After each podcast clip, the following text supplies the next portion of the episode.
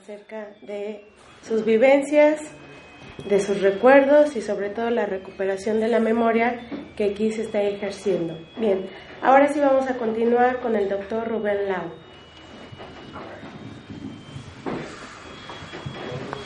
Ah, muchas gracias. Como indicó en su intervención Antonio. Tenía que decirlo en público. Eh, está por salir un, un libro de, de semblanza sobre, sobre Guillermo Rousset, con la idea pues de rescatar a este personaje y a esa época de, de, de un sector de la izquierda mexicana que esperamos y bueno, pues de alguna manera contribuya a reflexionar sobre, sobre esta cosa eh, de la izquierda en México. Eh, esa izquierda de esos años, a diferencia de lo que hoy se llama o conocemos como, como izquierda, eh, se identificaba, estaba muy cargada su identificación por una afiliación, por un, por un, un discurso ideológico de tipo marxista o las variantes que pudiera haber, leninistas, trotskistas, eh, maoístas, castristas, en fin, todo lo que, lo que esos años nos, nos, aportaron. Pero lo que se denominaba izquierda en México, con todas esas variantes, tenía esa característica, una definición ideológica y por supuesto dentro de esa definición ideológica pues algún planteamiento de tipo utópico o algo que se pudiera calificar de, en ese sentido. Y de alguna manera también la referencia histórica en términos de impacto pues venía de la revolución rusa o la revolución china y posteriormente la revolución cubana, los efectos de Vietnam, qué sé yo. ¿no? Y aquí toda la izquierda mexicana de esos años, en lo que nos tocó vivir, pues de alguna manera el referente eran ese tipo de, movimientos sociales, ese tipo de éxito. De tal suerte, pues, que como dice por ahí un historiador, que nada tiene más éxito que el éxito, pues cuando algún movimiento arriba al, triunfo, pues inmediatamente se convierte en criterio de verdad e influye también para ser imitado o para ser un referente ya de, de, criterio a seguir. Yo enseguida, con el objeto de ver esta diferencia conceptual entre lo que fue la izquierda de esos años 60, 70, incluso con todos los elementos que, que se han abordado aquí, a mí me gustaría, eh, pues de alguna manera, tratar de identificar, tratar de señalar o de reseñar cuáles son las ideas o cuáles son los referentes conceptuales más comunes que identifican a lo que hoy se llama izquierda o ese conglomerado de izquierda en México. Y como referencia, no está mal recordar que allá por el año 1962, 1963, se publicó un, folleto eh, elaborado por una periodista, Sol Arguedas, que se llamó ¿Qué es la izquierda mexicana? que estaba integrado ese folleto por una serie de entrevistas a líderes de la, o organismos de, de, de, izquierda, el Partido Comunista Mexicano, don Vicente Lombardo Toledano del PPS, en fin, a, a este, a revueltas, en fin, a todos ellos hace pues una serie de entrevistas y para recordar simplemente me gustaría destacar los eh, pronunciamientos básicos que ya los mencionó eh, Antonio en su exposición, pero que no está mal retraerlos. Por ejemplo, era muy enfático el señalamiento de dos cosas. El enemigo principal de los trabajadores mexicanos del socialismo en México es Estados Unidos, es el imperialismo norteamericano. Ese es el principal obstáculo que el proletariado mexicano tiene para liberarse, etcétera, etcétera. ¿Qué es lo que hay que hacer entonces? Pues hay que hacer un frente que los trabajadores se unan con la burguesía nacional para combatir al imperialismo, liberar al país y hacer que eh, crezca eh, la, economía nacional, fortalecer al Estado mexicano.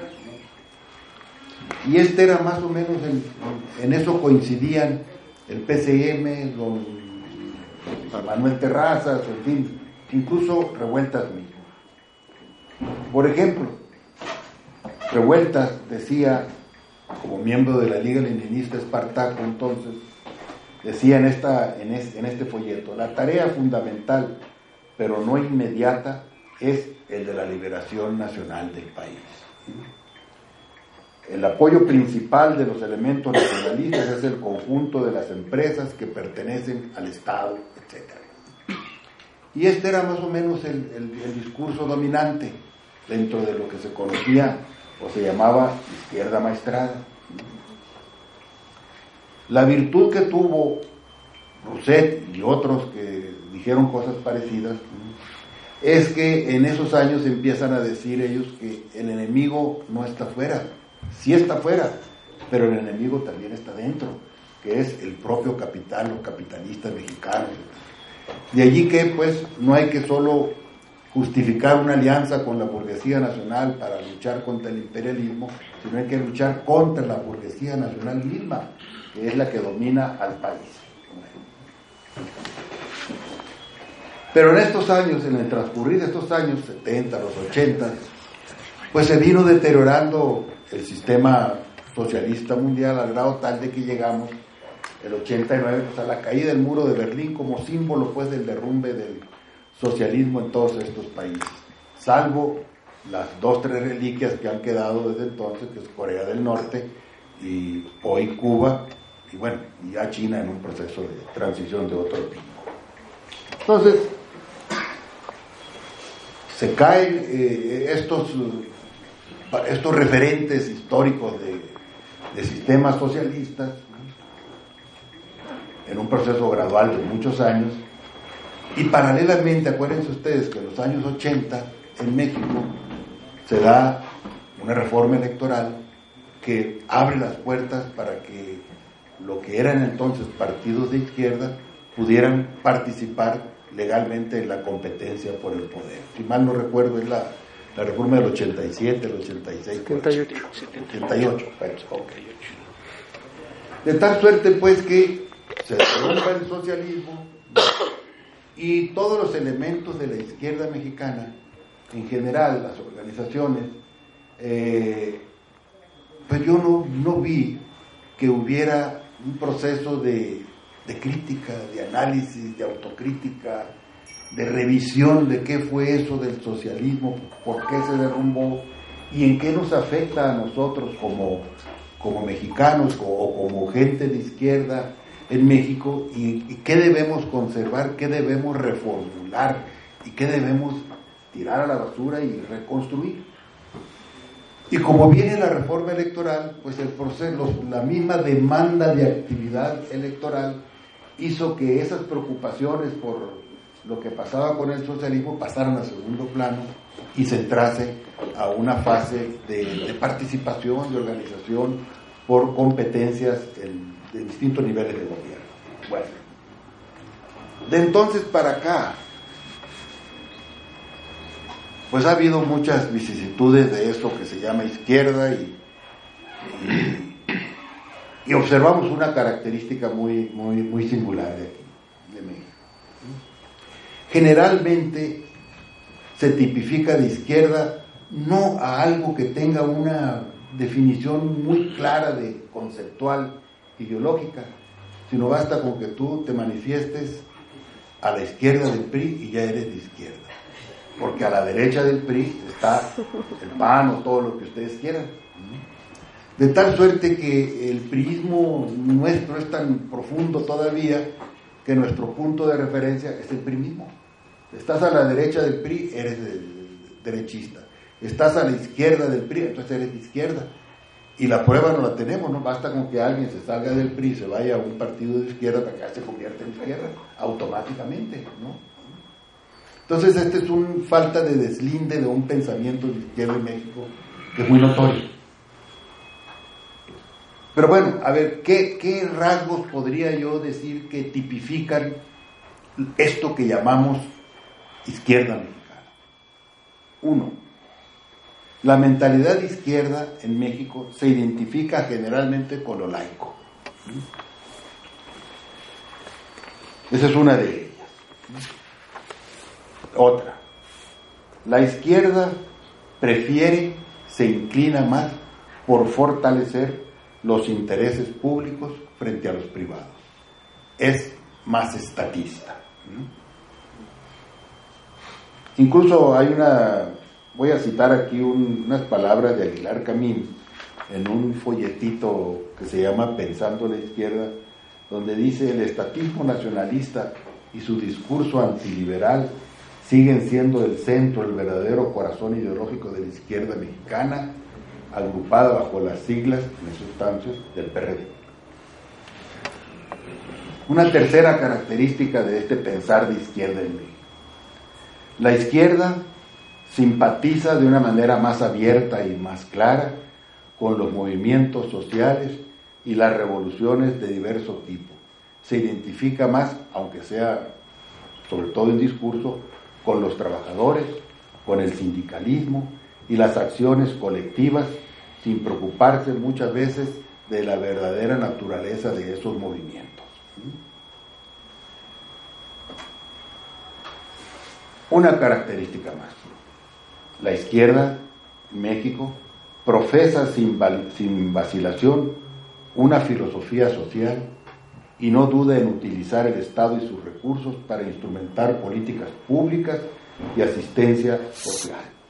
Aunque esto ya está muy limitado también por el PRI y por el PAN, pero bueno, hay posiciones de crítica y de denuncia hacia los Estados Unidos como país imperialista y promueve acciones antiimperialistas.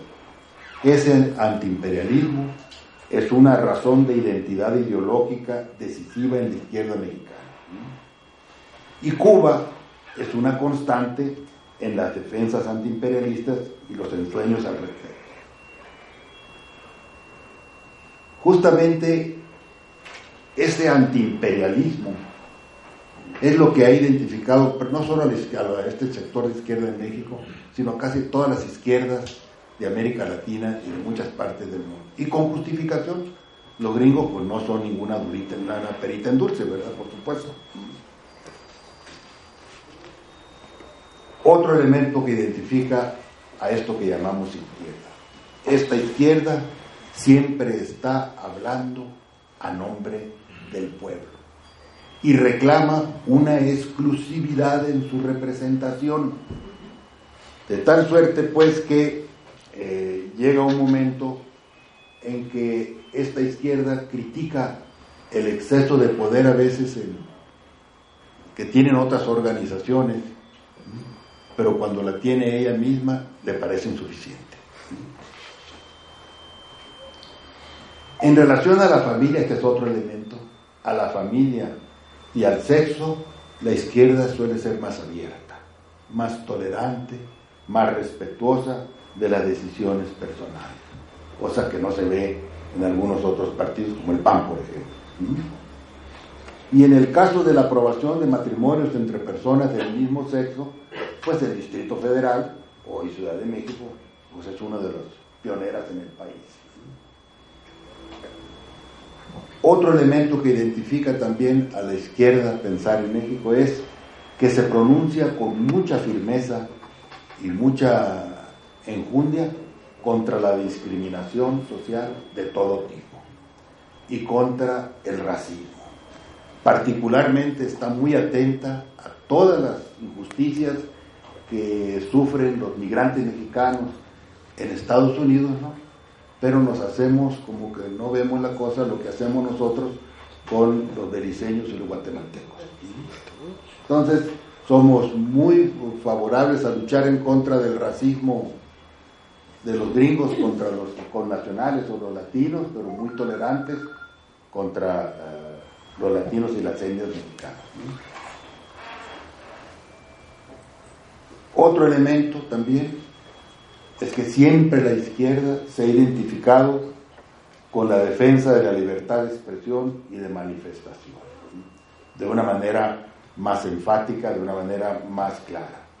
Entonces, todos estos ingredientes, que son, no sé, 8, 9, 10 que he mencionado aquí, es lo que hoy es más frecuente en, la identificación de este sector de izquierda en México. No hay, no hay muchos referentes de carácter estratégico, de carácter de largo plazo, tampoco referentes de cuanto a utopías o ese tipo de, tipo de cosas. Entonces, ¿qué, qué, qué, qué es esto que hoy tenemos en, el lado de la izquierda? llámese Morena, llámese Movimiento Ciudadano, llámese PT, admirador de, Corea del Norte, llámese PRD. ¿Qué los identifica? Lo único más visible que yo veo es que están plenamente centrados y concentrados en la conquista del poder, lo cual es natural a todos los partidos, pero que difícilmente se ve diferencias más, más tajantes, diferencias más, más definidas. Y con una singularidad de, para brincar de un lado a otro, con una facilidad para cambiar de cachucha o cambiar de, puestos en las curules. Hoy estoy en la bancada de fulano, pero me conviene y me voy a la bancada de sutano, ¿verdad? y a lo mejor con eso me doy un baño de mayor pureza y demás. Entonces, eh, ¿qué, ¿qué, ha pasado? ¿Qué, ¿Qué, ha pasado con esto? Aparte de un de un, pues un desastre conceptual, ideológico, de ideas por el derrumbe del socialismo, el descrédito de, de, toda la teoría que alimentó eso, en México se le añadió algo a la, al fenómeno político que ha pervertido terriblemente la vida política, al menos del sector de izquierda. Ese desmedido financiamiento que tienen la vida de los partidos. Es una cosa verdaderamente de locos.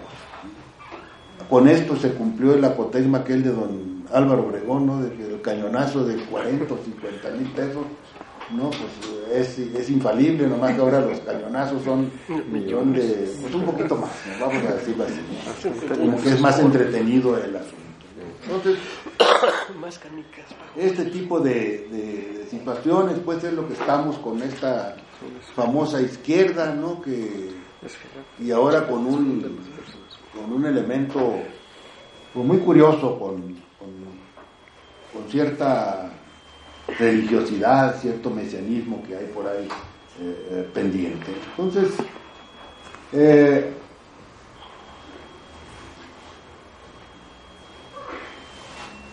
Ojalá. Y este tipo de, pues, de encuentros, de, foros, de, de cosas que, que, pretenden discutir algo que pueda ser útil para este país, ojalá y proliferaran ahora en la etapa electoral, porque es justamente en estos tiempos cuando le ponemos más atención a las definiciones ideológicas de, los distintos sectores. Entonces, Rousset, en este contexto, pues evidentemente es un, eh, es un lobo solitario, un pájaro así con vuelo propio. Me llamó mucho la atención cuando Arturo hace la referencia a los 13 puntos. Yo no lo había advertido, porque tengo tiempo que no los leo. Es eh, eh, esta, esta reticencia de, de, de Rousset a buscar alianzas con sectores de, la famosa izquierda maestrada. Cuando andábamos Rousset y yo en, pues en un viaje de esos, así de, de, que había que cuidarse mucho, eh, recuerdo yo que él, cuando estábamos así en un, solos, me dictaba lo que aparte de los documentos que iban a ser parte del programa político de, de la organización de entonces, la Asociación Revolucionaria Espartaco. Me dictaba el documento el de la Revolución Mexicana, del enemigo principal, la burguesía burocrática, y me caía tan gordo porque era, era maniático de, del estilo. Entonces me dictaba algo y luego táchale y lo volví a dictar, lo volví a dictar y a la quinta vez yo estaba hasta aquí. Pero me ayudó mucho porque me enseñó, me aprendí a redactar, pero bueno.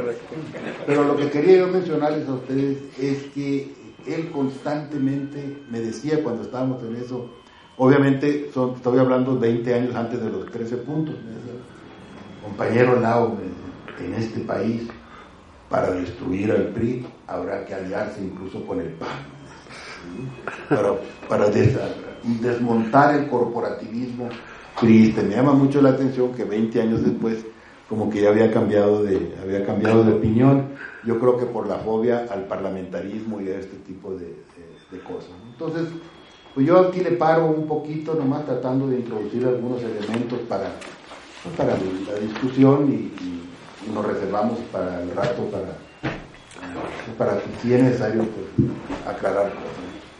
Y también, bueno, pues sobre que es un personaje muy, muy singular, le tocó vivir una etapa muy, de, desmoronamiento de, ciertas utopías, ciertas creencias y, la construcción de nuevas cosas. A mí me tocó lidiarlo como 30 años, así que pues le conozco también, como Mario, muchas cosas. Clasificados.